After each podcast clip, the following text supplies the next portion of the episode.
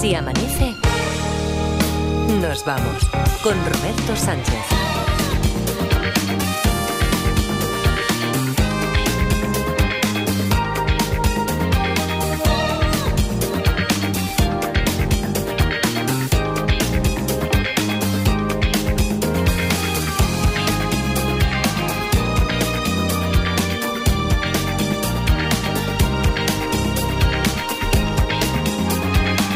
Cinco y 4, 4 y 4 en Canarias, segunda hora de Si Amanece. Nos vamos aquí en la cadena SER. Por aquí ya se van acercando Adriana Mourelos. Adriana, ¿qué tal? Buenos días. Hola, buenos días. Y Laura Martínez. Hola, Laura. Hola, buenos días. Y ya intuyo, está, está Luismi ahí en el Observatorio Meteorológico. Cierra la ventana esta, que pa- parece que no. La temperatura es buena, pero, pero entra relente. Luismi Pérez, ¿qué tal? Buenos días. Buenos días, gente. Sí, está abierta. ¿eh? Ah, que Sí, ves, sí. es- claro, claro, claro. Pero tú, y estás, está- estás en cuerpo gentil ahí, estás en mangas de camisa. Eh, estoy, No, no, en, dime, en manga dime. larga, pero finita, finita. ¿Qué, qué llevas puesto? Pues llevo, mira, Escribe, ¿Y de, escribe tu cintura para abajo? ¿De cintura para abajo? llevo un suéter Sí. y, unos un pantalones así estilo de chándal. Claro que te crees que en, en, en en Rubí se lleva mucho el suéter. En Rubí no se lleva ni jersey ni nada, se lleva suéter Nada. siempre. Ay, ay, ay. El jersey, el jersey. El jersey, El ¿eh? jersey. El- pero el jersey, el jersey es para los viernes. ¿Cómo, Para cómo el llamáis viernes. vosotros a los petos? Petos. A, a los petos. eh, O petas. Ya, sí, sí, sí. Y si, depende. Y si están hechos así a fuego y en Málaga, espetas. Y espetos, sí. Sí. Pero ¿Cómo a los petos? Pues a los petos, Pues petos. es que mi padre siempre le llama pantalón tipo peto. Y a mí eso es algo que me fascina. Ya, ya, ya, Bueno, ya. ese es el nombre técnico. Exactamente. No hemos dicho nunca que el padre de Laura Martínez tra- trabaja en la RAE, ¿sabes? Pero, pero bueno, esto es una circunstancia No, solo... pero es que me lo ha recordado eh, Luis con lo del pantalón tipo chándal. Tipo chándal, tipo chándal, exactamente. Sí. Oye, eh, los 40, de los creadores de los 40 son los nuevos 30. Bueno, Peter Pan dice que los 20. Eh, están después los otros que dicen los martes son los nuevos viernes. Sí.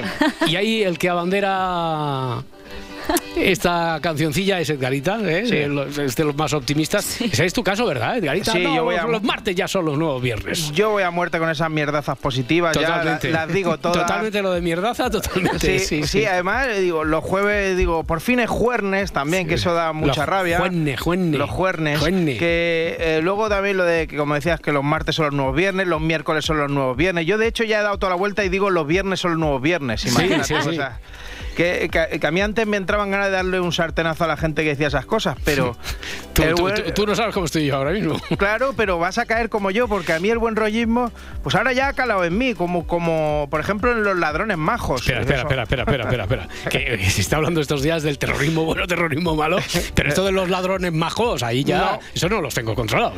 Pues mira eso, que, que a veces queremos dar una noticia y todas no pueden ser noticias cookies, ¿vale? que, que estamos hablando de alguien que está chorizando. Pero miren, porque parece que le ha tocado un caco con remordimientos. Vaya. Con la mano sobre su hombro, el hombre le pide que mantenga la calma ante su visible ataque de ansiedad. No le quita el ojo a la asaltada. El ladrón parece indeciso. Como ven, en cuanto escucha los gritos de su víctima, se olvida incluso del botín. Para que la dependienta no grite, busca incluso darle un vaso de agua. Buah. Y es que claro, va- un vasito de agua. Vaya, vaya corazón tiene, ¿eh? que, no, que no le cabe en el pecho. ¿eh? Que, que no es que el tío haya dejado de robar, ¿eh? porque ha visto a la señora mal. Le ha dado un vaso de agua y a funcionar, a seguir mangando. Y un poco más, vamos, y reclaman el Nobel de la Paz para el muchacho. Si es que los atracadores estamos muy mal conceptuados. Hombre, Ramón de Pitis, ¿qué tal? Muy buenos días. Porque... Coño, hoy has aceptado que Ah, no soy vale, Perro vale, Pérez, ¿eh? vale, vale, menos mal, menos mal. Mira, te decía que los ladrones tenemos una mala imagen cuando la mayoría en realidad tenemos nuestro corazoncito y nos preocupamos por nuestras víctimas. Sí, tú, yo, tú sí, yo, tenido yo, por ejemplo, cuando atraqué el banesto y la interventora, muy guapa por cierto, gritó ¡Atracador, atracador! Podría haberle dado cinco puñetazos, plin, plan, plin. ¿Pero qué hice? ¿Qué Le di mi número de teléfono porque soy un vanidoso, yo me visto de mi yotuchi. Ya, oye, ¿y te llamó? Ella no, su marido, para desearme una feliz estancia en la trena. Si es que no se puede ser un caballero. Oye, otra cosa, esto de los vape- de los atracadores de, de vapeo acabó de manera muy bonita, ¿eh? ¿Ah, sí? Sí, sí. En menos de tres minutos saquean la tienda y dejan un roto de 15.000 euros en vapeadores. ¿Lo ves? Un final feliz. Sí, bueno, al final feliz. pa- pa un ladrón sí, pa' un Sí, ladrón claro. Bueno, y ya que estamos con esto, eh, más vale tarde hablaban acerca de los robos a casas de futbolistas, eh, en concreto la de Jules Koundé, jugador del Barça, que claro, eh, no les pueden dar un vaso de agua como a la señora de antes, porque van siempre cuando están jugando a fútbol. Y Cristina Pardo aprovechó para avisar a los ladrones. El hecho de que mm, hayan entrado por segunda vez a la misma eh, casa, mm, ¿qué puede indicar? Porque a mí me robaron una vez y pensé, ojalá se corra la voz entre las bandas de que en mi casa no hay nada y no, y no Pues yo, mira, yo, yo puedo entender o que le da igual o que, o que alguien le está asesorando mal. Eso es, pues posible. nada. Sí, es que yo no me quiero imaginar a los ladrones, pobreticos, entrando en mi casa a robar y viendo que solo hay medio limón en la nevera. O sea, te digo que entran a robarme y me dejan 50 euros encima de la mesa. Y un vasito de agua. Y un vasito de agua, por supuesto. Eso es lo que suena. Y poner la mano en el hombro, que también me hacía gracia eso. Le pone la mano en el hombro a la mujer, que le está robando 15.000 pavos, jolín. Oye, eh, ya sabes que soy un obsesionado con esto de hilar un tema con otro y bien, y bien sí, hecho, ¿eh? sí, sí, el 90% de las veces, innecesariamente, pero sí, sí, sí. Y ya me estoy volviendo un experto, ¿eh? Tanto que me fijo muchísimo. O sea, yo estoy viendo cualquier cosa en la tele y digo, a ver, A ver, a ver, a ver enlace, cómo lo hacen el esto. enlace. A ver, ¿y pues. no te has dado cuenta que la mayoría no hace nada? Quiero decir, que van directamente a otro tema y ya está, ¿no? Sí, pero, Sí. pero a mí se me ha metido esa tontería en la cabeza, como tantas otras, y, y tengo que verlo. Por ejemplo, ayer en el paso entre Zapeando y Más Vale Tarde, pues pudimos ver cómo puedes liarla enlazando temas y luego arreglarlo. ¿O no? Dani Mateo la lía, Cristina Pardo lo arregla. Es lo que hay, ya sabes. Creo que me queda poco eh, de soledad. Creo Sí. que Iñaki ya está a punto de poner el huevo en la grabación esta que A está haciendo y ya eh, venir a trabajar a su propio programa. Hay muchas ganas, ¿eh? De ver el huevo de Iñaki. A ver qué. ¿Qué, qué he dicho? ¿Qué- qué has dicho? ¿Qué tenéis hoy? ¿Qué tenéis?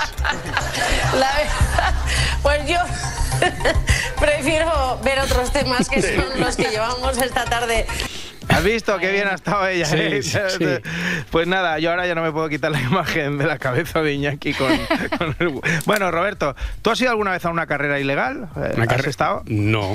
Bueno, a ver, no, no he preguntado si tenía los papeles en regla, yo sé. Pero siempre que he ido a alguna a la que sea una carrera, pues parecía que todo estaba allí dentro de un orden, Pero, dentro no, de la pero ley, no sé. no me refiero a una carrera popular, ¿eh? me refiero a la de coches, ¿eh? Ah, de, coches. Sí, de sí, coches, de coches, ¿eh? de De- coches, de del coches. rollo como la de Gris cuando Denis Suco compite con el Caracrater, ¿sabes? Sí, ¿Te acuerdas, no? el Caracrate, es verdad, nadie Sí. se acuerda del... ¿Cómo se llamaba el Caracrater? ya no digo Eh, el actor, sino ¿cómo se llamaba? El, ah, Yo os digo, no, no, no sé, no sé, no sé cómo. a mí me suena Pues- James, Jimmy, no sé por qué, Sí, pero sí. Caracrater. Sí, Caracrater, no me acuerdo. Vale, no me vale, acuerdo. vale, pero- Bueno, pues que, que se sigue haciendo eso. Que a los chavalucos le meten eso en la cabeza de hay que salir de la zona de confort y se van a los polígonos con los coches a hacer tontadas. Es lo Vale. que, es lo que tiene. Ese sería tu análisis, ¿no? Para ahora Sí. 25, vale. Ese es tu sería- resumen. Ese sería. Vale. Y a mí lo que me flipa es que ayer entrevistaron a un piloto de estas concentraciones ilegales y más o menos hicieron como han hecho antes con el ladrón que daba agua a la señora. Eh, a mí me choca bastante porque piensa que antes era un grupo muy pequeño, entonces no hay problemas. Ahora, cuando hay un volumen de gente muy grande y hay gente que no es consciente ni siquiera del peligro de que tiene un coche, cuando está derrapando un coche, cuando está corriendo, se meten en medio, se ponen cerca, Claro. o hay más de gente muy grande que, por ejemplo, están un poco descolocados, etcétera. Cuando pasan estas cosas, a mí me sabe muy mal porque al final, por, Por ejemplo, lo que tú has dicho, no viene un padre con el niño. Quizá el padre sí es consciente de lo que hay y el peligro, pero el niño no, y lo están llevando allí. Entonces, yo creo que la gente tiene que ser un poquito más consciente con este tipo de concentraciones y saber que hay un riesgo. Claro, claro Hay- que sí, hay- hay hombre. un riesgo que estemos ahí es. corriendo, eh. Claro que sí, tiene que ser más consciente la gente, que, que no vayan tantos ahí. No, no que se alquile este señor un circuito de Montmeló, por ejemplo, para hacer sus trompos y sus chorradas. No, no, que vaya menos gente. Menos Que- gente. Pues es que aquí mi primo tiene razón. ¿Ah, sí, Omar? Sí, sí, las carreras ilegales de coches se están masificando. Yo hace años iba con mi Renault 5 Copa Turbo de segunda mano y se estaba tan a gusto. Es como el pádel, que al principio lo jugaban cuatro gatos y ahora tienes que llamar con dos semanas de antelación para reservar pista. Pero, a ver, no, ¿qué, qué me estás comparando? El pádel, el pádel es un deporte legal. ¿Qué comparación es? Pues no debería serlo, hermano. ¿Por- por Eh, qué? Es uno de los deportes que más lesiones provoca. Bueno, y divorcios también, ya sabes, por los profesores buenorros y sus clases particulares donde se camela más que se juega. Se camela más que se, Se juega. Ese, ese es el titular. Vale. Ya sabemos cuál es el mejor bocadillo que existe. Bueno, pues oficialmente el mejor bocata de España es de un guiso elaborado con chorizo, morcilla, Bien. pollo, tomates y cebolla. Bueno. Se come en Cantabria. En el Eso restaurante de Carlos Casavid. El reconocimiento se lo han otorgado hoy en Madrid Fusión. Carlos Cano, buenas noches. El mejor bocadillo de autor de España lo prepara el cocinero Pablo Casavid del restaurante cántabro La Yerbita y es casi como comerse un cocido entre pan y pan. Se hace con las carnes de un cocido lebaniego, que es un cocido tradicional de la zona de Líbana, en Cantabria. Buah, que póngame 10, Sí. por favor. Póngame 10. Buah. Me gustaría preguntaros cuál es vuestro bocadillo prefe, porque el mío no es de ningún chef. Es cuando llego piruleta un sábado de madrugada y, y abro el pan y le pongo jamón, tocino, mortadela del Mickey Mouse, dos cestas de miembro, una moto Feber, y venga, todo para adentro. ¿El vuestro cuál es? ¿Cuál es es- vuestro cuál es el- bocadillo cuál es el prefe? vuestro? Ay, es que el mío tiene como alegoría de la infancia. El mío es el pan recién hecho de mi abuela con chocolate. Ah, mira, claro, así, así cualquiera. Sí. Ah, con chocolate siempre mola más. Yo lo decía antes también en la reunión, el pan con chocolate, y luego es un clásico, pero a mí el bocadillo de calamares me encanta. El de calamares, el de calamares estaría El entre, bocadillo de entre calamares. mis preferidos. Bueno. Eh, yo he probado alguno de. No. A ver. ¿Alguno de croquetas? Croquetas. Sí, sí, sí, sí. Eh, En realidad se parece, porque si son las croquetas de cocido, Claro. se parece mucho a este que se ha hecho con, Sí. el, con el título honorífico del, del mejor bocadillo ahora de España. Bueno, ese y hay uno de en un bar de mi pueblo hay uno que ponen de carrillera que también es espectacular. Bueno, ¿Y, y la, y la porta? ¿Cuál? la, la- hombre, la porta, espera, la porta no A mí, acabamos. a mí to- póngame todos. bueno, pues a mí me pasa lo mismo, ¿eh? que me gustan todas las opciones, pero me quedo con el que ha ganado, por supuesto. No, el, el que ha ganado, qué mierda de bocadillos, ¿eh? Chorizo, morcilla y cebolla para ambas. Ya ves tú, ya ves tú. Ni una mísera esferificación Nada. a unos petacetas, a una espuma de yuzu. A veces pienso que la cocina se está estancando para pampando. Sí, yo a veces pienso que quien, quien mejor se lo pasa en esta hora es Luis Mi Pérez. ahí. Oye, una cosa, si hay algún oyente que quiera mandarnos bocadillos de Sí, de lo que sea, para ir que, que que nosotros hablemos ya con conocimiento de No, causa. digo, que porque vamos- tanto hablar, tanto hablar. Ya. Oye, Ferran, que, que, eh, no hay que innovar siempre. A veces los clásicos, como hemos oído por aquí, pues también funcionan. Eh, Calamares, que es el de chocolate. Y si no, a- a- mira a Ginés. Ginés, ¿cuál es tu bocadillo favorito? ¡Oh, Ruperto! ¿Qué pasa? Hoy vamos a preparar un bocadillo chistorra, huevos fritos, panjeta y sobre todo aceite de oliva. Lo primero es quitarle un poco la miga para la gallineja. Pita, pita, pita. Después echar un buen chorro de aceite de oliva. Que, empape, empape, que que empape, empape, que empape. Luego pones el resto y a reventar la próxima analítica. Madre mía. Pues nada, hasta aquí el espacio de dietética saludable. en Si Amanece nos vamos. Eh, Edgar, ve terminando ya, por favor. Sí, que además mañana, me, además mañana me voy de vacaciones hasta septiembre o así, tengo que cuadrar a ver cómo... No sé, no sé si eres tonto o, o si te ha sentado mal el café o, o- o no, que a lo mejor ha habido a- a- algún mordisco, un bocadillo que le hayas dado porque te, que te esté provocando decir tonterías. Vienes o vienes así de serie tú. A ver, ¿Qué cuéntame. Oye, que Roberto, ¿qué es lo que se lleva ahora? Mira, mira cómo habla el CEO. El que- CEO. el CEO es el jefazo troncho en castellano. De, de esta empresa modernica que, que dice que puedes cogerte las vacaciones que tú veas. Anda. que al final es una política de que, bueno, cuando, cuando el proyecto, los proyectos van funcionando como deben y, y- y el equipo eh, tiene sus tareas realizadas, pues ¿por qué va a estar tiempo no productivo, como quien dice, calentando la silla, ¿no? Y esa ha sido nuestra, es nuestra política, nacimos así realmente. Pero vamos a ver, eh, los días de vacaciones los remuneráis igual. Igual. Sí, son ver, vacaciones remuneradas, ilimitadas, ¿no? ¿Ves? Es que tiene, tiene razón, ya sabes. eh, Además, ya sabes que yo soy más vago que el cuñado de Rocky, Roberto. Me, ya me conoces que me muevo menos que un profe de educación física, ¿vale? Me muevo Sí. poquísimo. ¿Y tú te cogerías? Siete meses de vacaciones. Siete meses está. de vacaciones. Barcelona, Ángeles, ¿qué tal? Buen ¿Qué día. tal? ¿Cómo estamos? Eh, Esto sería inviable para la radio. O sea, tú imagínate, como hablaba el CEO, que dice Edgar, que se traduce como jefazo troncho en castellano. No sé por qué hablamos del CEO Sí. por aquí, el CEO. Que, que las empresas estas que le dan libertad absoluta a sus trabajadores para que se cojan las vacaciones que quieran cuando quieran. ¿Y dónde están esas empresas? Mm, ah, las hay, ¿Las las, hay? hay? sí, sí, sí, sí, las hay. Lo que pasa es que todo eso tiene... Tiene truco. Tiene truco, tiene trampa, porque después tú tienes, tú te vas siete meses de vacaciones, multiplicas las horas, las horas esas las tienes que hacer. Bueno. Y te piden si resultados las- por la exigencia de Pero más si de las haces horas. igualmente las horas esas sin siete meses de vacaciones. También es verdad, también es verdad. hay, gen- hay gente que las hace sin siete meses de vacaciones. Hombre, o sea que hombre, sí, sí. luego Luego, Edgar, me das la dirección de una de estas Sí. empresas. Hay un Vale, hombre- Voy a aplicar, como se dice Claro, ahora. hay una mujer en España que lo hace todo. Ángel Barceló, claro, porque tú levantándote a las 4 de la mañana que dijo Guardiola, hay que madrugar, tal, Claro, y no. levantar el país. Imagínate si todos hiciéramos el horario de Barceló. Pues imagina, no, que habría atascos. No, no me interesa, no me interesa, no me te interesa. interesa No me interesa. ¿Qué no me tenemos hoy? ¿Qué tenemos? Pues mira, hoy tenemos pleno en el Parlamento por la tarde, pero hoy Mm. se vota la ley de amnistía y veremos a ver qué pasa, porque Ya. de momento se mantiene la incógnita de lo que va a hacer Junts per Cataluña. O Sí, sea mira, que... eh, eh, Pedro Sánchez, que mm, no lo he saludado todavía. Presidente, ¿qué tal? Buenos días. No, Buenos no- días. no le llega Buenos la camisa días, al cuerpo, no le llega. eh, ¿Sabes como si alguien le estuviera agarrando así de con fuerza? la en bolsa escrotal. Sí, sí, sí, Sí. pues ahí Ahí está, está, ahí, ahí a- está. hasta el último momento, ¿no? Y hasta el último otra segundo. cosa, que es que hoy inauguran en el Congreso de los Diputados, que ha habido reforma, Ah. inauguran el sistema de voto. Sí. Y entonces, bueno, a ver, si con el sistema antiguo había ya quien no lo tenía muy claro. A Cuidado ver qué- con los a- caseros. Cuidado con los caseros. Cuidado con los caseros. A ver qué va a pasar.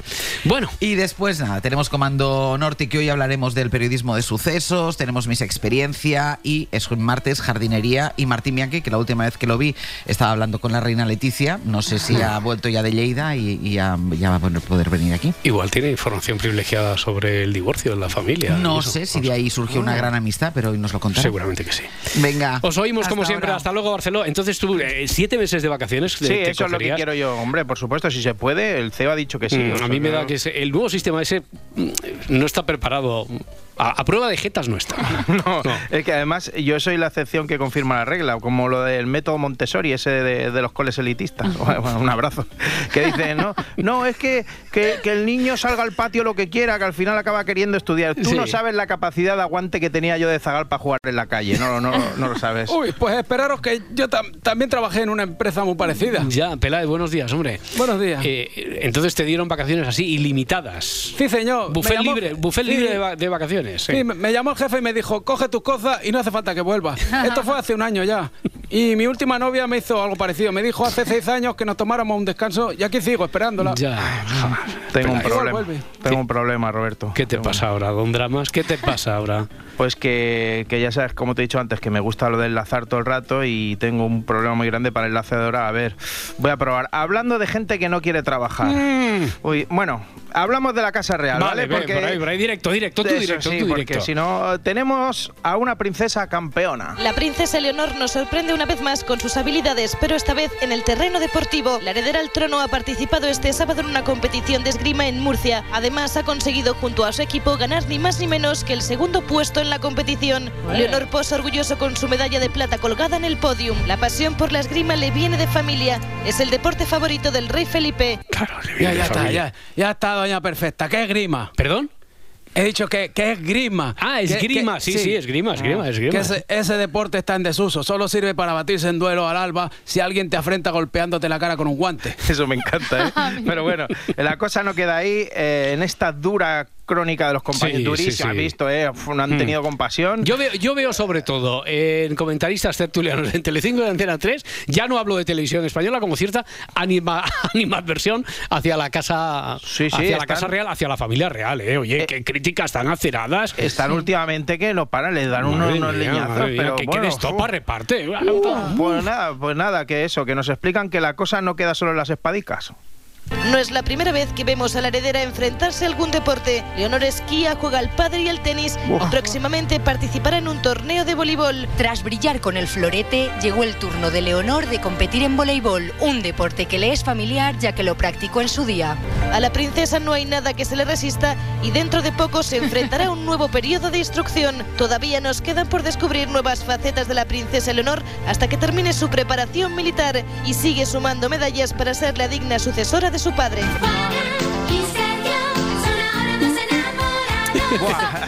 No sé si tenemos tiempo para gozar un poquito de este tema, ¿no? De No sé, canción. no sé, hombre, aparte de la modernidad de la canción esta, esta ya es aportación propia de- del grabófono, eh, en este tipo de crónicas, ¿no veis como un envejecimiento así prematuro del lenguaje? Sí, Pero- sí, pero sí, totalmente, o sea, si le quitas, si le puedes quitar la música y le pones el nodo y aceleras un poquillo, el- no hace falta que haga Ortega, que haga los montajes estos, porque los tenemos en esas A mí me ha gustado, Venga, ¿eh? sube, sube un poquito la música, Pablo.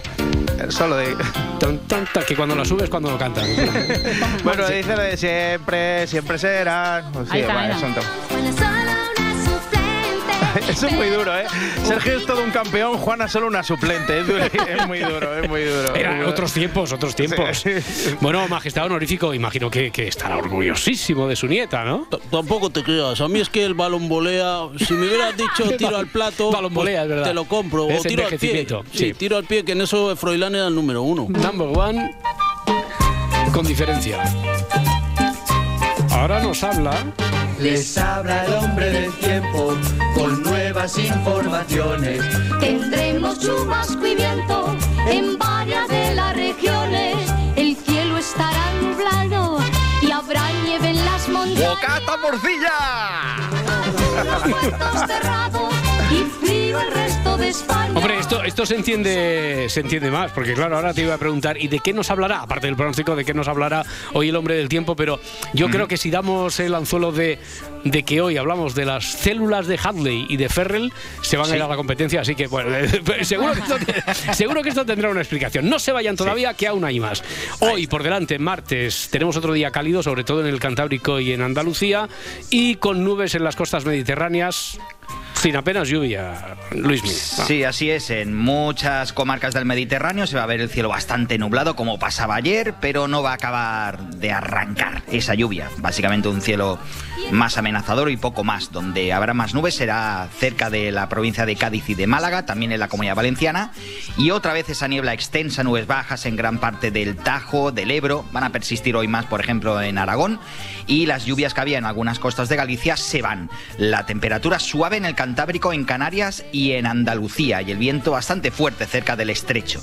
Y ahora mismo, pues la verdad es que no es una mañana de un 30 de enero. Tenemos 9 grados en Zaragoza, 10 en Palma de Mallorca y 15 grados hay ahora mismo en Vigo. Vale. Oye, eh, esto que decíamos, bueno, entremos, precisemos, porque tiene mucho que ver, vamos a dar con una de las teclas de, de por qué, de qué es lo que puede estar causando esta sequía, sequía prolongada en algunas regiones.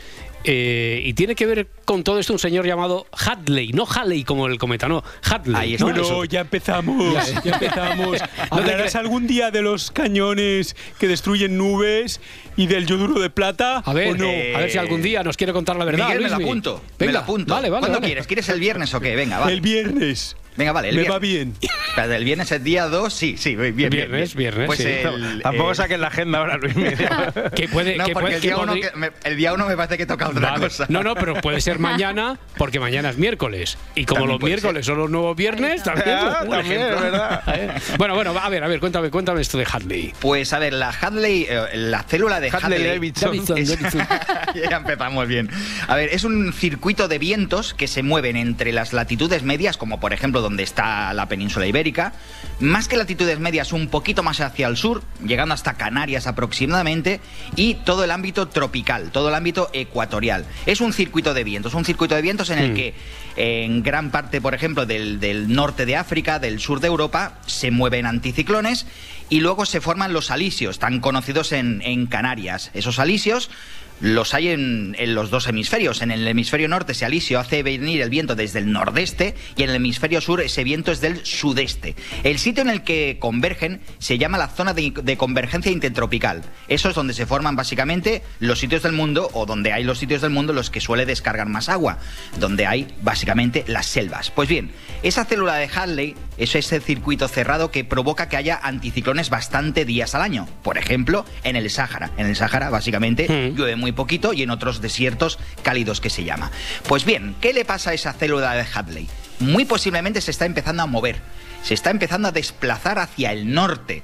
Y ya hace unos años que ya se están dando esas condiciones de menos cantidad de agua, de una forma mucho más dispersa en el tiempo. Y si os fijáis, no salimos de un anticiclón que nos metemos en otro. Y eso es porque muy posiblemente el señor Hadley, que es el que Mm. pues, eh, acuñó este término de esa corriente de viento, eh, está desplazando esa célula hacia el norte Ya. y posiblemente nos empieza a afectar de una forma más directa los próximos años. Ya, y eso quiere decir que vamos a tener que acostumbrarnos a tener ya un tiempo una mm, climatología más parecida a la de Argel o Rabat, entonces, ¿o? Desde el punto de vista de lluvias, muy posiblemente sí. A ver, van a seguir entrando borrascas por el oeste. Nosotros tenemos el Atlántico justo en nuestras costas y por tanto es un océano que genera muchas borrascas y algunas se colarán.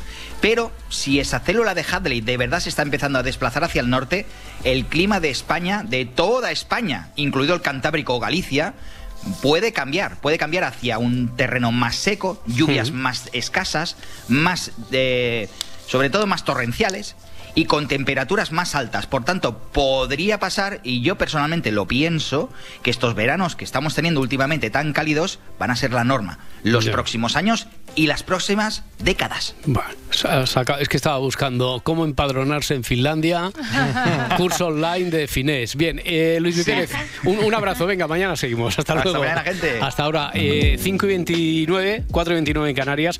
Hoy, Laura Martínez, se celebra el Día Mundial de la Paz. De la Paz. Bueno, aunque para ser precisos, que este es un día que cuenta con doble efeméride anual, ¿no? Pues sí, para septiembre aún todavía nos queda un poquito porque es el día 21 de ese mes cuando la ONU quiso marcar el Día Internacional de la Paz, pero un día como hoy, en 1948, Gandhi era asesinado y en su homenaje, el 30 de enero, se ha convertido en el Día Escolar para la no, para la no Violencia y la Paz, una fecha para reivindicar de forma didáctica una cultura pacífica. Bueno, pues arrancamos precisamente con el protagonista de esta celebración, con Mahatma Gandhi. 1982, un, bio- un biopic sobre el dirigente más destacado del movimiento de independencia de la India, llegó a los cines. La película consiguió ocho premios Oscar y está dirigida por Richard Attenborough. ¿Todo terminaría si le detuviesen ahora?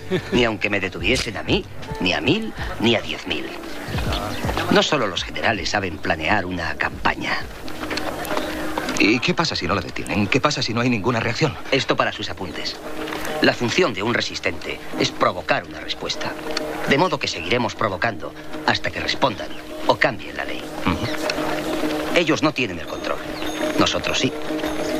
Esa es la fuerza de la resistencia. Sí, que has querido cubrirte las espaldas con el inglés, ¿no? Pero aquí Sí. ya sabes que puedes decir eh, ciudadano cane y Y yo ya son está, y no y no pasa nada, nada. no pasa efectivamente. nada. Bueno, pues después de Gandhi sigamos con cine y paz. El cine bélico ha abordado la cuestión de la paz y de la no violencia desde muchos puntos de vista, mostrando los efectos secundarios de la guerra, la tragedia de las víctimas o la gloria de los vencedores. Huyendo de muchos tópicos, pero a la vez convirtiéndose en uno de los grandes clásicos, tenemos Senderos de Gloria de Kubrick, una historia antimilitarista ambientada en la Primera Guerra Mundial. Había que hacerlo. Francia no puede permitirse idiotas al frente de su destino. Le estoy agradecido, Dax, por haberme informado de todo. Coronel Dax, ¿le gustaría el puesto del general Miró? ¿El qué, señor? Su cargo. Hablemos claro, señor. ¿Está ofreciéndome el mando del general Miró? Vamos, vamos, coronel, no exagere su sorpresa. Si va tras eso desde el principio, hijo mío. Porque desde la tragedia de la guerra y el dolor también se puede hablar de amor. Y para ello existen maestras como Marguerite Dugas, la, escritora francesa, firmó a finales de los años 50 el guion de Hiroshima Mon Amour. ¿Estás solo en Hiroshima? ¿Dónde está tu mujer? Está en Unchen, en la montaña. Estoy solo. ¿Cuándo vuelve? Uno de estos días. ¿Cómo es tu mujer? Es guapa. Soy un hombre que es muy feliz con su mujer. De esta película, el crítico del país, Ángel Fernández Santos, dijo que era un poema fílmico, una historia que arranca con la bomba nuclear, pero termina hablando del pasado y de los recuerdos. ¿A cuánto equivalen las 40.000 bombas A y H fabricadas actualmente en el mundo? Es una lástima que la inteligencia política del hombre esté 100 veces menos desarrollada que su inteligencia científica y nos impida hasta tal punto admirar al hombre. Basta de ensayos termonucleares.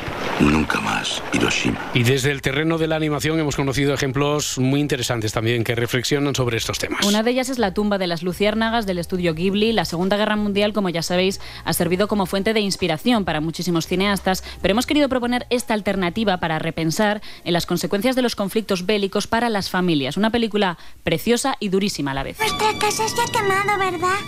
Parece que sí. ¿Y qué podemos hacer? Nada. Pero papá ya se vengará.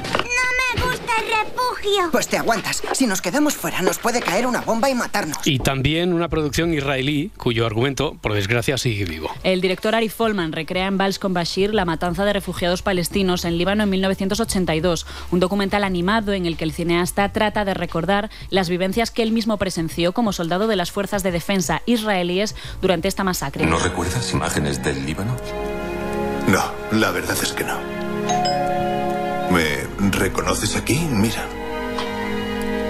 No. Ganó el Globo de Oro a Mejor Película en Lengua No Inglesa con esta maravilla sobre la memoria y los impactos de la guerra. Creo que la única solución es que descubras lo que pasó realmente y cuál fue el papel que jugaste. ¿No es peligroso? Tal vez descubra cosas que no quiero saber sobre mí mismo.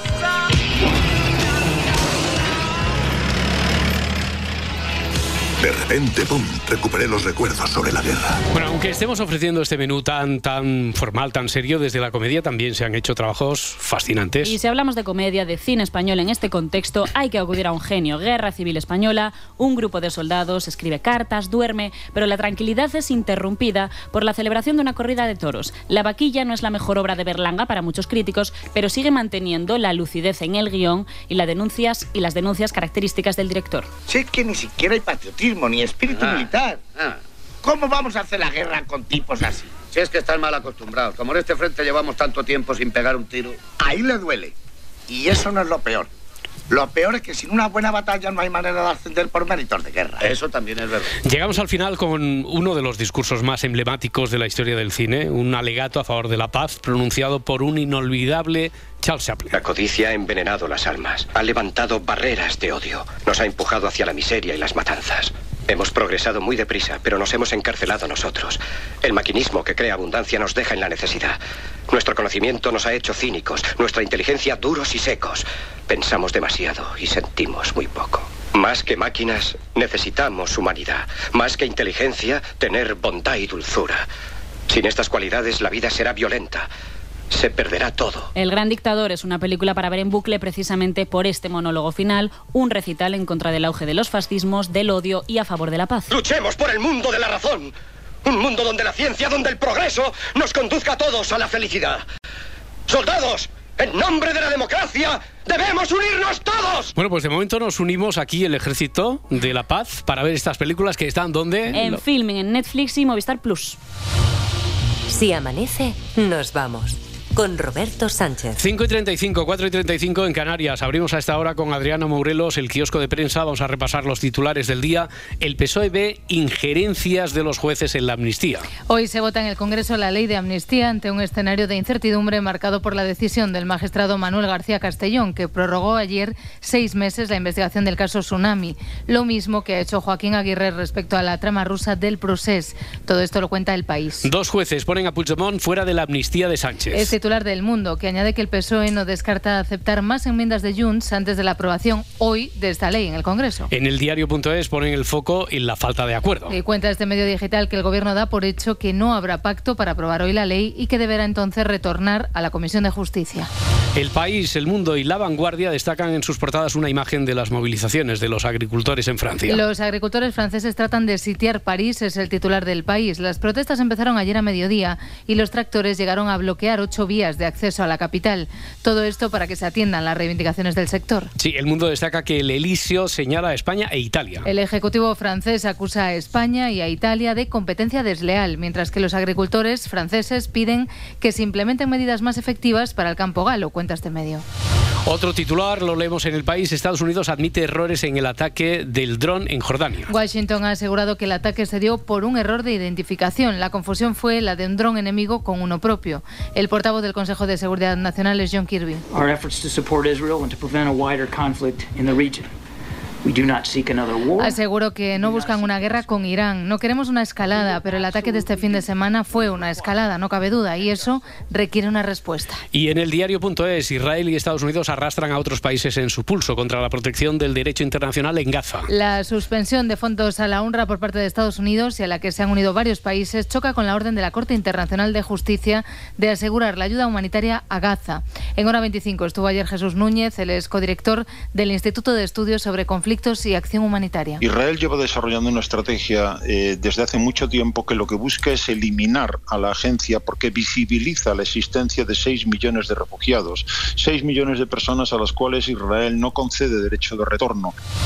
Y para la contraportada, con Marta Centella, un titular de Shakata, eh, cómo percibimos el tiempo que mm, no solo afecta a nuestra mente, como lo percibimos, sino que también cambia la velocidad a la que sanamos las heridas incluso. Roberto, las madres son sabias y eso lo sabemos todos. Vaya Han sido- noticia, vaya noticia. vaya, hombre, eh, una cosa que sea contraportada y otra cosa que nos juegues aquí, que las madres son sabias a esa altura. Bueno, a ver, te escucho, te escucho, Marta Centella. han sido las abanderadas de esa frase que en el fondo pues nos acaba reconfortando casi siempre. El tiempo lo cura todo y la ciencia también lo respalda. La ciencia respalda a veces a las abuelas, ahora a las madres. Eh, sí, es una frase que, que puede respaldar la ciencia que podemos encontrar en cualquier libro de autoayuda también. ¿eh? En este caso, Roberto, no vamos a hablar de heridas del corazón. Lo que sí que vamos a hacer es demostrar que esto puede ser más que una frase que, depende de quién te la diga, pues podríamos considerar vacía de contenido. Un experimento ha confirmado que nuestra percepción del tiempo afecta a la velocidad a la que cicatrizan nuestras heridas. Ya, esto que mm, parece, parece a simple vista algo similar al efecto placebo, pues no, es que la Universidad de Harvard no se queda ahí, ha ido un poquito más allá.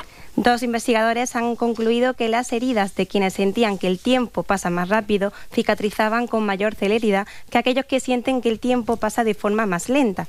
En el experimento se hizo una herida a varias personas y se alteró la forma en la que percibían el tiempo para así poder llegar a esta conclusión. Y la conclusión a la que yo llego es que mejor no hacerse ninguna herida en enero porque el tiempo está pasando muy Hombre, lento. Imagínate 30 de, eh, ¿te, te parece muy, muy lento el tiempo que está pasando? 30 de, 30 de enero. Es, Es es verdad que el bueno. otro día leí un tuit que decía, sabía que este año tenía 366 días, pero que no todos cayeran en enero, no me habían avisado de, de Yo eso. estoy ¿no? muy a gusto aquí, es mi mes con vosotros, Sí. pero es cierto que Pero- un poco lento. Pero, pero, hombre, hombre, cuando uno se lo está pasando bien, el tiempo, el tiempo vuela. vuela, O sea, que buscaban a gente, que buscaban conejillos de indias para, os vamos a hacer una herida. Que, que les hacían una herida. Sí, ¿vale? sí, sí, sí. y aceleraban el tiempo. O, lo- es decir, era como un- elegían un periodo de tiempo y acelera- lo aceleraban para que pareciera Pero en una más. máquina del tiempo. Una máquina, claro, Sí, claro, sí. por supuesto, es Claro, Harvard, es Harvard, Iker. Ahí tienen máquina Tienen del todo, tiempo. tienen todo ahí, Para esa gente. acelerarlo y todo. Qué, qué barbaridad. Un DeLorean, tal vez. Sí, uy, mira, que esto vuela. Menos 20 ya a las 6. 5 en Canarias. Ayer finalizó la jornada 22 de la Liga Española con la victoria del Getafe sobre el Granada 2-0. Sí, pinta Sí. regulero para el Granada, Mm. que se queda a 7 de la salvación. Para el Getafe marcaron Greenwood, que es buenísimo. Y Borja Mayoral, que se ha puesto pichi de la liga, empatado con Bellingham y Dovic, del Girona. Sí, y mañana miércoles eh, me parece que va ganando Bellingham por número de Sí, asistencias. sí, oído lo ponen, larguero, lo ¿no? ponen primero. Yo pensaba que era por, por la letra, pero. Ya, pero- no, o yo Bueno, pensaba... por lo que nos costó también. ¿no? También puede ser por eso. Eh, mañana miércoles se van a jugar los partidos aplazados por la disputa de la Supercopa. ¿Qué tenemos? Eh, jugarán Barça y Osasuna y Atlético Rayo Vallecano y para el jueves quedará el Getafe Real Madrid. Un Real Madrid que ya está cerca de fichar a Mbappé. O sea, ya... ¿Qué, qué pasa? ¿Va un boquerón hoy? No, ¿ya, ya estás otra vez con, eh, con eso? ¿Qué, Oye, qué ha pasado ahora? Escucha, que no lo estoy diciendo yo. Mira la portada de As. El PSG aprieta a Mbappé. O sea, ya bueno, está. Eso, eso, eso, precisamente eso no quiere decir que esté cerca, ¿no? Tic-tac, tic-tac. Ya lo tenemos aquí. Ya está, ya está. No sé, no sé. Pedro, no sé, no sé, no sé. Pero se le ha adelantado Tebas a dar la exclusiva. Probabilidades. Creo que altas. Altas. Pero bueno, dependerá del Real Madrid, de su presidente y de y lo que esté dispuesto a apostar, porque yo creo que Real Madrid también hay que pensar que la llegada de Bellingham pues ha hecho que ya tenga el Madrid una estrella, Vinicius es otra. eh. Si el jugador quiere ir al Real Madrid, pues le doy altas. ¿En un porcentaje? Hombre, más del 50%. A ver, a ver, a ver, que yo recuerdo perfectamente la noche en la que en el larguero Sandro Rosell, como candidato a la presidencia del Barça, le dijo aquí a José Ramón de la Monera que Beckham estaba hecho al 75% por el Barça. Estaba yo allí, presente, ¿eh? que lo dijo así de claro. Y, e hizo estas cuentas. Dice, como ya lo tenemos nosotros, porque hizo una, una primera operación de acercamiento al Manchester, el Barça, y con el Manchester ya había llegado a un acuerdo, dice, ya tenemos el 50%, y ahora el otro 50% depende del jugador, y como no se ha pronunciado, pues mitad para ellos, mitad para mí, 75%. Claro. Ya está. Tócatelas. Eh, bueno, eh, así, señor Tebas, que, Jolines. Angry Roberto. Hombre, que, que le da más de un 50% de posibilidades al fichaje de Mbappé por el Madrid, en plan Rosell, ¿no? En plan mi amigo Sandro Rosell. Vale. Todo depende del paquete de su presidente. Digo, digo que, que me voy a mojar. Ya. Le va a dar un 51% de posibilidades posibilidades. Para que luego digan que estoy en contra de Florentino. Y espérate que hable el jugador, ¿no? Que es- Oye. yo diría que es el 75, ¿eh? Yo diría. Yo lo dejo ahí, en el 76 va. Eh, mira, yo te digo que no, esto lo que voy a decir ahora no es un fichaje, pero sí una renovación, porque el diario Marca abre en portada con premio para Carvajal, que parece que podría ligar su futuro al Real Madrid hasta 2026. ¿eh? Mm. Y en la prensa catalana siguen con poco moscas, ¿eh? con Claro. la crisis del Barça. Comilona en casa de Lewandowski para arreglar las cosas, según el mundo deportivo. Eso- eso Comilona, ¿eh, presidente? Sí, pero no Comilona. invitaron a presidencia Vaya, ni, a, ni a los técnicos Una tampoco. ¿eh? lástima porque me han dicho que preparan unas patatas a la polaca. Las polacas, ¿no? Y en el Sport, el sueño es Klopp, ¿vale? que me ha recordado, me ha recordado cuando yo iba de pequeño a la tienda de zapatillas, veía la Reebok Pam, me las probaba, las hinchaba Y venga, pa' casa y cabeza. me iba cabizbajo para casa. pero A bueno. ver, eh, otro asunto, porque el jugador del Betis, Borja Iglesias, se despedía de la que ha sido su afición en los últimos años, se va cedido al Leverkusen de Xavi Alonso. Estaba muy emocionado. Aquí he sido muy feliz y que siento una vinculación enorme con, Mm, con- a nivel emocional con el club y, y tengo ganas y siempre he tenido ganas y he puesto mucha energía de mi parte para que todo vaya bien. También siento que igual en este momento pues Mm. eh, un cambio y un refresco puede ser algo positivo para el futuro. Igual sí. Bueno, pues ya veremos. Y una gran noticia, desde luego, en baloncesto, Ricky Rubio, que anunciaba ayer en sus redes sociales que va a volver a entrenar, parece que lo va a hacer con el Barça. Sí, un paso más para su recuperación tras sus problemas relacionados con la salud mental, que ya, ya indicó hace un año y que ya se retiró de Cleveland Cavaliers. Dice que quiere ver cómo reacciona al volver a coger un balón. Así que Vamos, desde Ricky, aquí vamos, le mandamos vamos, mucha suerte. Vamos, Rubio, vamos, turno del segundo grabáfono. Te- Segundo en orden de llegada, no por eso más, por- ni menos importante. De hecho, Bien. hoy, hoy Morelos incluso te estás dando mucha importancia. A ver, Roberto, no es por nada, ¿eh? pero es que es alucinante, de verdad, que me dé la cabeza para hacer el grabófono con las cosas que tengo en mente. Ya, es que tengo dos planazos que me ocupan todas las ideas. Pues nada, gracias entonces por tu trabajo, por tu dedicación hoy. A ver, te Vacaciones comento. hasta septiembre también. Exacto. Os comento, os comento. Es que este viernes, madre mía, este viernes. ¿Qué pasa, qué pasa? O sea, ni ¿qué? conciertos, ni ¿Has li- cenas con amigos, ni fin ligado, de has ligado? semana fuera. No, no, no, no. No, Es que ni que hubiera legado. Nada de eso me atrae tanto como esto. Alba Carrillo, en plano general. Hondo. El viernes a las 9 y 25 en la 2. En la 2. ¿Cómo os quedáis? Coño, ha dicho Alba Carrillo en la 2. Lo ha dicho, Bertín, lo ha dicho. Coño, cualquier día de estos me veis a mí también por allí. Te digo una cosa y con todo el cariño. La 2 siempre ha sido mi canal de cabezada. No, de cabecera, dices. No, no, no, no, de, ca- cabezada. Ah, de cabezada. Porque entre los documentales y el Tour de Francia me echaba unas siestas en el sofá que no se las soltaba, no se las saltaba Juan Ortega. Bueno, a ver, menos mal que de esto de Alba Carrillo han hecho una promo y entonces de aquí al viernes puedo ir escuchando alguna cosa. Me enamoro de todos pues porque siempre veo cosas buenas en todos los seres humanos. No me han dado oportunidad muchas veces. Esperan de mí lo mínimo, ya está, es mona, tal. La ponemos ahí, con que sonría nos vale. ¿Tu mayor derrota? No haber sido yo misma en algunos momentos. Bueno, lo habéis oído ahí, el periodista Plano General es un programa que lo presenta Genaro Castro, que es un periodista que me encanta y que... Le voy a dar un dato. Venga, os voy a dar un dato. Genaro Castro nació en Pol, que es un municipio español perteneciente a la provincia de Lugo, donde también nació, les voy a dar otro dato, el también periodista Fernando Ónega. Pues nada, muy interesante. ¿Nos vas a dar otro dato? Sí, Sí. Pol es un municipio que elabora unos chorizos que están buenísimos, pero buenísimos. Pero vamos a ver, ¿no ibas a dar más datos? Eso de que la provincia de Lugo da grandes periodistas, Julia Otero, Antón Losada, Gonzo... Ay, mira, pues eso siempre lo quiero decir, pero quedaba raro en mí. Así que como Yolanda es de Coruña, pues vale, gracias. Pero estábamos con Alba Carrillo. Menudo plan de viernes y menudo sofocón en Mediaset. ¿eh? ¿Quién les iba a decir que la Alba Carrillo de la fiesta de Navidad de Ana Rosa iba a estar ahí en la tele pública en plan serio? ¿eh? Jorge también acaricia con cariño a Alba y... Un momento. La mano del guardia civil va directo al pecho. Un hombre, una mujer atractivos que tienen un, f- un feeling. Fuego, fogón, uf y buf son las palabras más repetidas por Alba Carrillo cuando tiene cerca al ex guardia civil. ya, que, que recordemos que se le atragantó, ¿eh? Hasta, aquí, hasta, hasta aquí. dijo ella, me estoy señalando la nuez.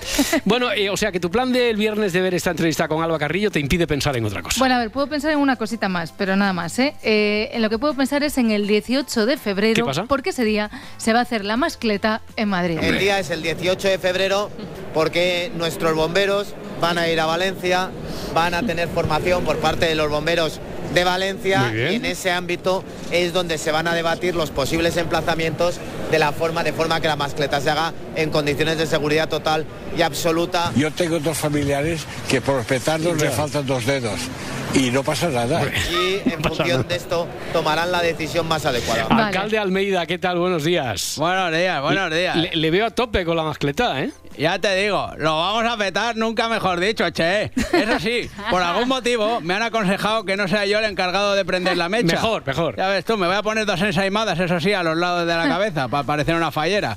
¿Y, qué- y qué- qué iba a pasar? Yo tengo dos familiares que por petardos perdieron dos dedos y no pasa nada. Además, ya estoy ensayando. Mira, venga. Os lo cuento hoy porque ayer el edil de fallas del Ayuntamiento de Valencia, que es Santiago Ballester, dijo que esta mascleta madrileña no costará absolutamente nada a la capital valenciana. Nada, vale. Y mira qué bien, no le cuesta un chapo a Valencia, eso es que se hace cargo Madrid, que de pasta anda genial, porque la Fórmula 1 la sacan de Coco, así que las cuentas cuadran. Bien. Un poco matemáticas para chicas, que diría Eva Lorenzo. Y mira qué bien me viene esto, porque ayer Isabel Díaz Ayuso sacó la calculadora. Oye, pero no fue para calcular cuánto nos va a costar la mascleta, ¿eh? No, no, no, no, al revés. En realidad lo que dijo la presidenta de la Comunidad de Madrid es que mucho mejor es usar la cuenta de la vieja. La calculadora, que es una herramienta básica para operaciones complejas, es una gran aliada, pero que muchos, una vez que empiezan a ejercitarla, saben que ya siempre recurren a, a ella incluso cuando tienen que resolver operaciones sencillas. Y ahí es cuando se deja de aprender realmente matemáticas. A ver, yo suspendí un examen de restas en tercero de GB, no había calculadora, pero bueno, le daré una pensada a esto. Estaba Ayuso en un foro por el uso adecuado de las pantallas, empantallados, enhorabuena al creador del término, y ella vio el problema, pero, pero le sumó uno más, porque siempre hay que comparar. Es una lucha que hemos emprendido contra todas las adicciones, aunque en especial para nosotros la peor de las adicciones son las drogas, aunque evidentemente eso es- esto es objeto de, de otro debate. ¿no? vale, pues sí, sería otro. Estaréis esperando que hablemos de la palabra de la fundeo del año cuando la presida, acordaos, Pedro Sánchez. Toda esa fachosfera, pues lo que hace es polarizar, insultar. Vale, la fachosfera en realidad nos ha hecho el lunes. Ayuso. Se quede en su facho mundo el todo el tiempo que quiera, pero creo que un presidente no debería estar a estas cosas. Debería estar muy por encima. Muy por encima. Feijo, líder del PP, que esto está bien recordarlo teniendo en cuenta que he puesto primero a Ayuso. y calificó de fachas a los millones de personas que estamos en contra de la impunidad por el poder y a los millones de españoles que están en contra de los privilegios a los separatistas. Yo no voy a insultar a las personas que hayan votado al Partido Socialista, ni las insultaré nunca. Nunca. Bueno, eso es verdad. Yo nunca he insultado a los votantes del PSOE, ni siquiera a vosotros que hacéis estos programas en la SER. Y mira que os podría llamar rojos cabrones, pero, no, ca- no caer No, en la trampa, vale, no. vale. En su lugar, ¿sabes lo que le decimos a, a Pedro Sánchez? Digo, perro Sánchez.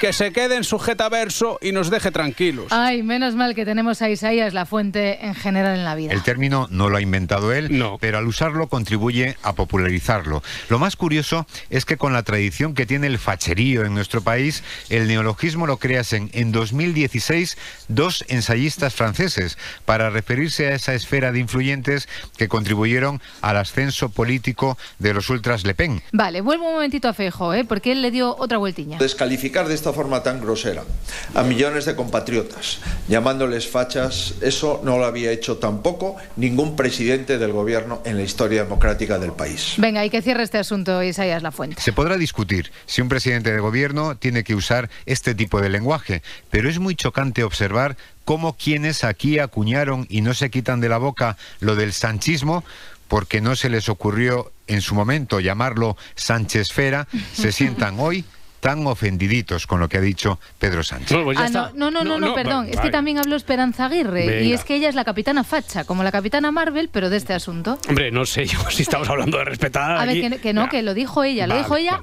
una vez. Yo no sé si... Debo ser yo. Si usted, Yo- yo pero, pero, cuando vamos, a oído, verlo, vamos a verlo y luego le pregunto si usted está ahí. jefa de la fachosfera. Y como no se le oyó bien, porque Terradios estaba hablando por Sí. encima, lo dijo dos veces. Cuando le he oído a, a Pedro Sánchez he pensado que él pensaba en mí como la jefa de la fachosfera. Pero si dices fachosfera, pues di- fachosfera, pues dices también filo de tarra. Y Pedro Sánchez, el PSOE, él dice que estamos parasitados por la ultraderecha. Bueno, pero ¿y él? ¿Por quién está él parasitado? ¿Por los filoterroristas, por los separatistas y por los comunistas? Es, es que no hay un gobierno en Europa que esté formado por miembros del Partido Comunista como lo está el español. Qué fiesta. Pero, pero voy a crear hype. ¿eh, Venga. Roberto, esto, esto no es lo mejor que dijo Esperanza Aguirre ayer en su charla con la Terradillos. Vale, creado está. Y, Aunque de todas formas, el tema de ayer volvió a ser el Jesús del cartel de la Semana Santa de, de Sevilla. Sí, sí. El niño Jesús nació en Triana. A ver, eh, nació en Triana Sí, y ¿no? está dando una buena turra tantos años después. ¿eh? El cartel lo hizo Salustiano García, que ayer se hizo una tournée por los platos de televisión que llegó a ser una especie de carrusel deportivo.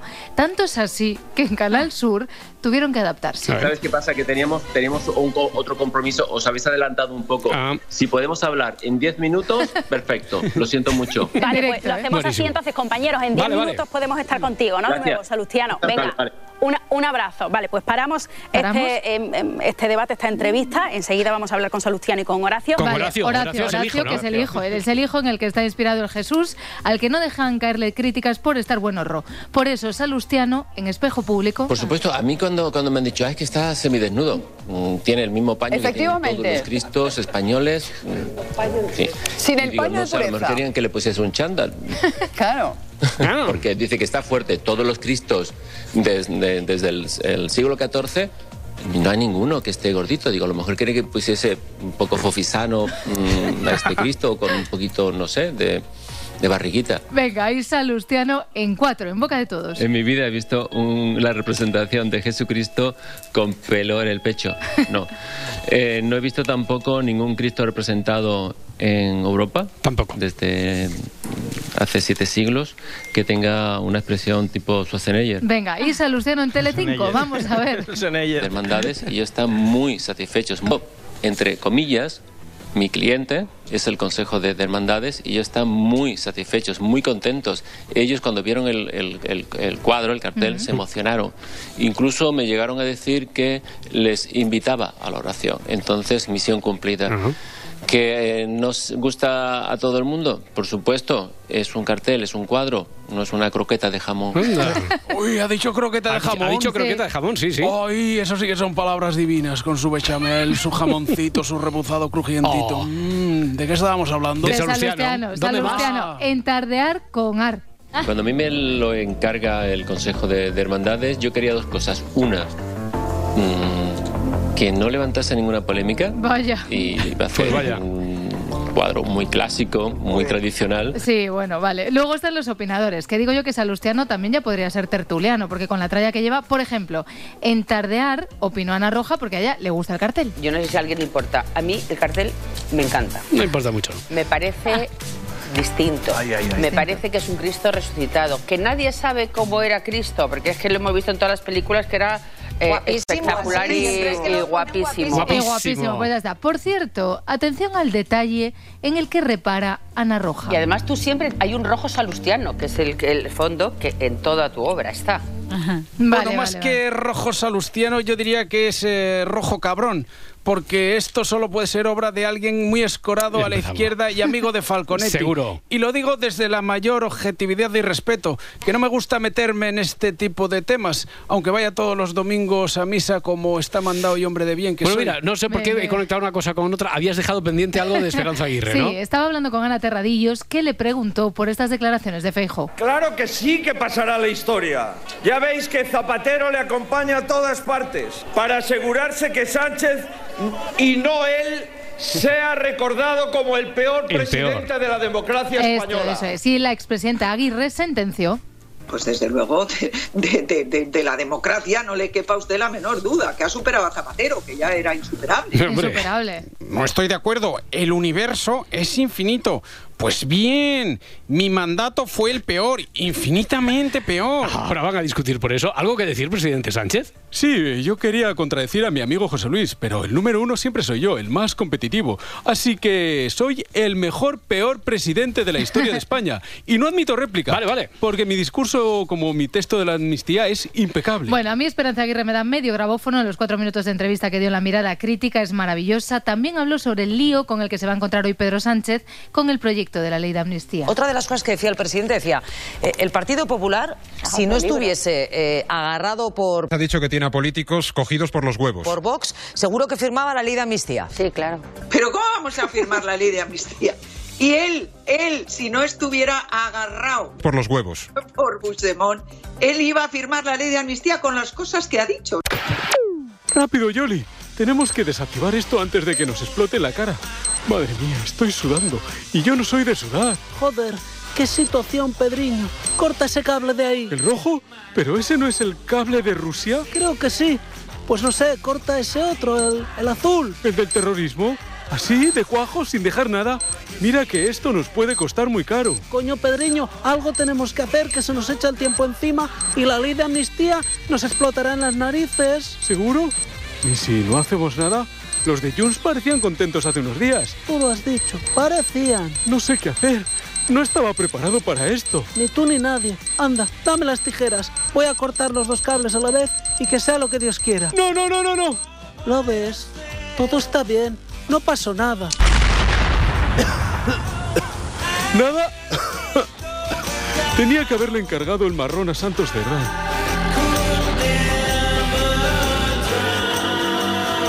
Si amanece, nos vamos. Creo que me queda poco ¿eh? de soledad. No, ni nada. Creo Sí. que Iñaki ya está a punto de poner el huevo. la madre, que ha liado pollito.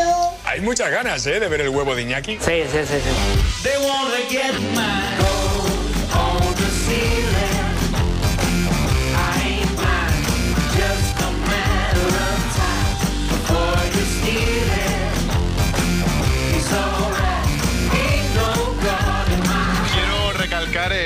Que ha tenido Álvaro, Sois unas personas maravillosas. que de verdad no me hubiese importado nada irme si se quedaba él. Eso es compañerismo. No lo sé, Rick. Parece falso. Y que ya está. Arreando, qué gerundio.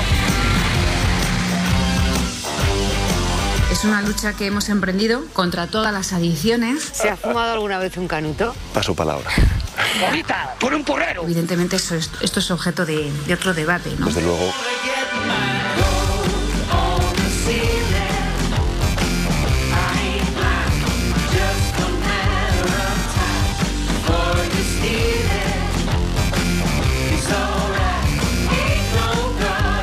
Se quede en su facho mundo el todo el tiempo que quiera, pero creo que un presidente no debería estar a estas cosas. Que ese ha sido de los pocos compromisos que no hemos cumplido.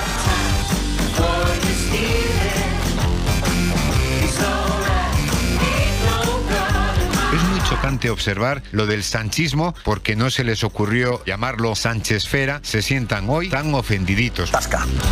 Si amanece, nos vamos. Con Roberto Sánchez. Yo les tiendo la mano para que seamos capaces de encontrar los espacios de diálogo, de negociación, de acuerdo. Eh, no, ya no más. Gracias. Cadena Ser.